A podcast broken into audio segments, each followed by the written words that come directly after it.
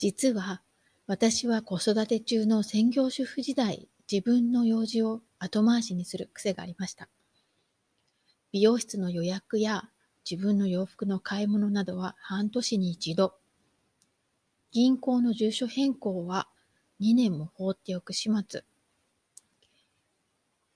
産後の健康診断に至っては4年も後回しにしていました。今思うとどれだけ自分を大切にしていなかったか。自分を大切にせずに家族のね、お世話とかしていても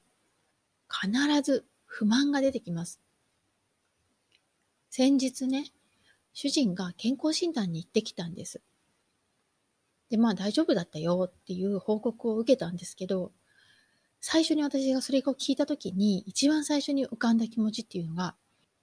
私はいけないのに、あなただけいけてずるいでした。そんなずるいっていう気持ちを減らす方法を今回はお伝えしたいと思います。こんにちは。心理カウンセラーのまさこです。家庭も子育ても自分の人生も大切にしたいと願う女性のサポートをしています。臨床心理学やポジティブ心理学、ヒプノセラピーやコーチングの手法を取り入れ、悩みを潜在的な部分からクリアにして、思い描いた未来を手に入れるお手伝いをしています。このポッドキャストでは、私自身の経験や学び、セッションを通しての気づきなどをシェアしたいと思っています。不満っていろんな場所で出てきます。ダイエットをして好きなものを一生懸命我慢しているのに、旦那さんがね、横でポテチとか食べていると、ずるいあなただけが食べれるなんて、とか、家事に忙しくて好きなドラマが見れないのに、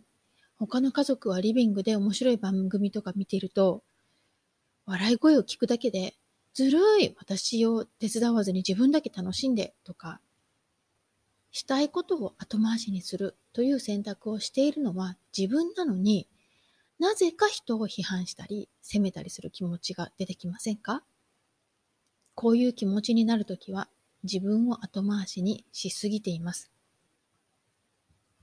時間管理のマトリックスって知っていますか？やるべき行動の優先順位を重要度と緊急度のマトリックスでつけたものです。四角い箱を4つに区分して、それをま重要度と緊急度に合わせてこう4つの段階に分けるんですね。で、1つ目が緊急で重要なこと。で2つ目が重要だけど緊急ではないこと。3つ目が緊急だけど重要ではないこと。4つ目が緊急でも重要でもないこと。この4つに分けられます。例えばね、一番の緊急で重要なことっていうのは、今やらないと大きな損失が発生することなんですね。例えば、自分とか家族の病気とか怪我、期日が迫った支払いとかね、子供の小さい子のお世話とかね、今私がやらないといけないみたいな、そういうことが一番の緊急で重要なことになります。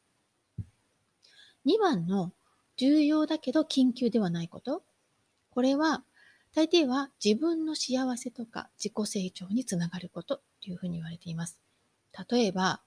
成長のたびの学びとか自己啓発、もしくはこうセルフケアとかね、例えば、お洋服を買うとか美容室に行くとかいうのもセルフケアのうちに入りますね。3番は、緊急だけど重要ではないこと。これはどういうことかというと、他の人のためにはなるけど、大した価値はないことですね。うちの片付けとか、まあ、重要でない案件の電話とか、LINE のメッセージ。こういうのが、まあ、緊急だけど重要ではないことになります。最後に4番目。これは緊急でも重要でもないこと。やらなくても生活に支障のないことです。例えば、まあ、ちょっとね、近所のおばちゃんと立ち話して人の噂話をしたとか、だらだら見てるね、スマホとか、ゲームしたりとか、ネットサーフィンしてみたりとか、そういうことですね。普段、私たちって意識をしていないと、こう優先付けが、あの、緊急度が先のものになってしまうんですね。つまり、1番の緊急で重要なこと。これが最初に来ます。その次には、3番の緊急だけど重要でないことっていうのが来ます。その次に、今度は簡単なことが先に来るんですね。ですから、4番の緊急でも重要でもないことが来て、最後に2番の重要だけど緊急でないことが来ます。だから、緊急であるものの方が先に来るし、簡単なものの方が先に来るっていうふうに、私たちの行動っていうのはそういうふうになってるんですね。でもね、実際に意味のあることに時間を有効に使おうっていう観点からすると、この4番のね、緊急でも重要でもないことをする時間っていうのは、実は無駄な時間なんですよね。それとも時間泥棒されてるっていうことになります。3番も一見重要そうに見えるんですけど、実はあまりやってもやらなくても変わらない意味がないことが多いので、これも実はね、あの時間泥棒になっちゃってるんですよね。で、まあ、一番は本当に今すぐにしないといけないことが多いので、後回しにはできないですよね。だから一番はしょうがないとしても、最後に来るこの2番、重要だけど緊急でないこと。これがね、実は私たち、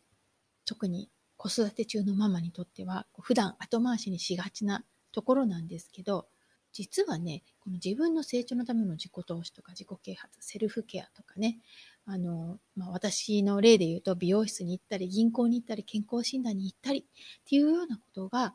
自分の幸せ、まあ、強いては家族の幸せにすごく関係してるんですね。ですから、時間を有効に使おう。そして自分を幸せにしようと思った時に、このマトリックスの優先順位をちょっと変えた方がいいんです。でさっきは、緊急なものを先に、そして、まあ、緊急で重要なものを先にして、そしてまあ、あの、楽なことから先に始めてましたよね。さっきの順番としては、1、3、4、2という順番でやっていましたね。でも、この1、3、4、2の優先順位を1、2、3、4で変えるだけで幸福度が増えるんです。さらに言うと、ずるいっていう気持ちも消えていきます。まあ、優先順位としては、一番の緊急で重要なこと。これが先に来ますよね。まあ、家族の怪我とか病気とかね、子供のお世話っていうのが先に来ます。その次に2番、重要だけど緊急でないこと。これは自分のためのことです。自分の幸せ、自己成長につながるようなこと。美容室に行ったり、ね、あの、健康診断に行ったりとか、そういうことが先に来ます。自己成長、自己投資とか、ね、自己啓発もここに来ます。その次に3番の緊急だけど重要でないこと。これはまあ、他の人のためにはなっても大した価値がないこと。ね、お家の片付けとか、まあ、電話に出たり、LINE のメッセージ返したりとか、そういうこと。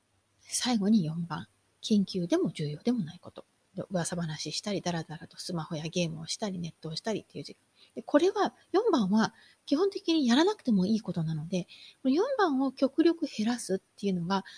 タイムマネジメントの面からするといいんですね。もう一つ、タイムマネジメントの観点からすると、1番の中に隠れている3番を探す。これがね、あの、重要です。どういうことかというと、緊急で重要だと思っていることの中に、緊急だけど重要でないことが混ざっているんですね。例えば、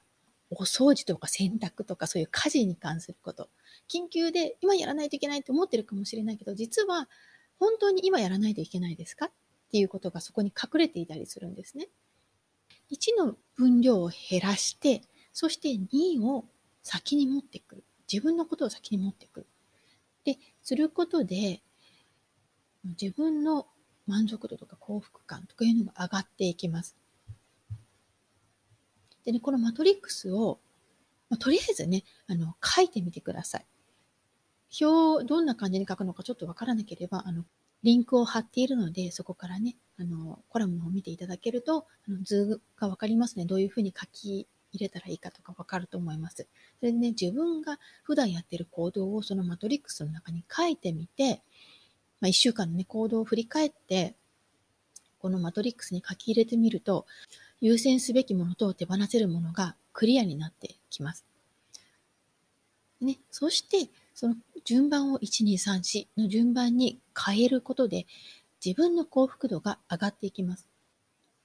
あなたも自分のことなのに後回しにしていることありませんか？この私がずっと後回しにしていた2番で家族の写真整理ずっとずっとやりたかったんですけど結構時間がかかるので後回しにしちゃってたんですよ。そしたら気がついたら3年経ってました で、最近の写真は溜まっていく一方だし、どこにも飾られていないのがすごく気になって、なんかこう消化不良な感じだったんですよね。で一番あの罪悪感があったのが、次男の七五三の写真をわざわざプロに頼んで撮ってもらったのに、それをほんの数枚プリントしただけで、あとはお蔵入りになってたんですよ。でそれをね、今ちょっと忙しい時間の合間を縫ってフォトブックにしています。もうだいぶ終わったんですけど、あの、これができてちょっとこう一つ、こうやらなきゃと思ってたことが一つ減ったのですごいこうスッキリしています。この後回しにして放置している大切なことを完了させるというのは、ね、こうずるいっていう気持ちを減らすことにもつながるし、まあ、自分のことを大切にしているっていうね、感覚が増えていきます。それにプラスして、そすごくいい効果っていうのが、こう、頭の中がスッキリしていくんですよね。なぜかというと、こう、いろんなことを後回しにしておくと、それがなんとなくその脳のどこかにずっと、ずっと残ってるんですね。ですると、こう全く関係のない時に、あ、あれもしなきゃいけなかったとかね、あ、これがまだだったとか思って、そっちの方にこう思考のエネルギーが奪われちゃったりするんですね。だから、この後回しにしていることを完了させると、その思考エネルギーが今度奪われなくなって、こう、すっきりするね、こう断捨離的な効果があるんですよ。だからすごく、あの、いいので、ぜひぜひね、試してみていただきたいなと思います。ぜひね、自分の人生の満足度や幸福度を上げてくれる、この時間管理術。ね、ずるいっていう気持ちもなくなりますので、ぜひ試してみてくださいね。最後までお聴きいただきありがとうございます。この配信がためになったと思った方は、ぜひ配信登録お願いします。ただいま、子供の自己肯定感がアップする魔法の50フレーズという無料冊子をプレゼント中です。海外在住の心理カウンセラーによる子供の自己肯定感が上がる声かけのヒントがたっぷりの無料レッスンです。ご希望の方は、ショーノートのリンクからダウンロードください。URL は greenbeautylab.com forward slash magic greenbeautylab.com ワールドスラッシュ？マジック magic マジックですね。では今日もありがとうございました。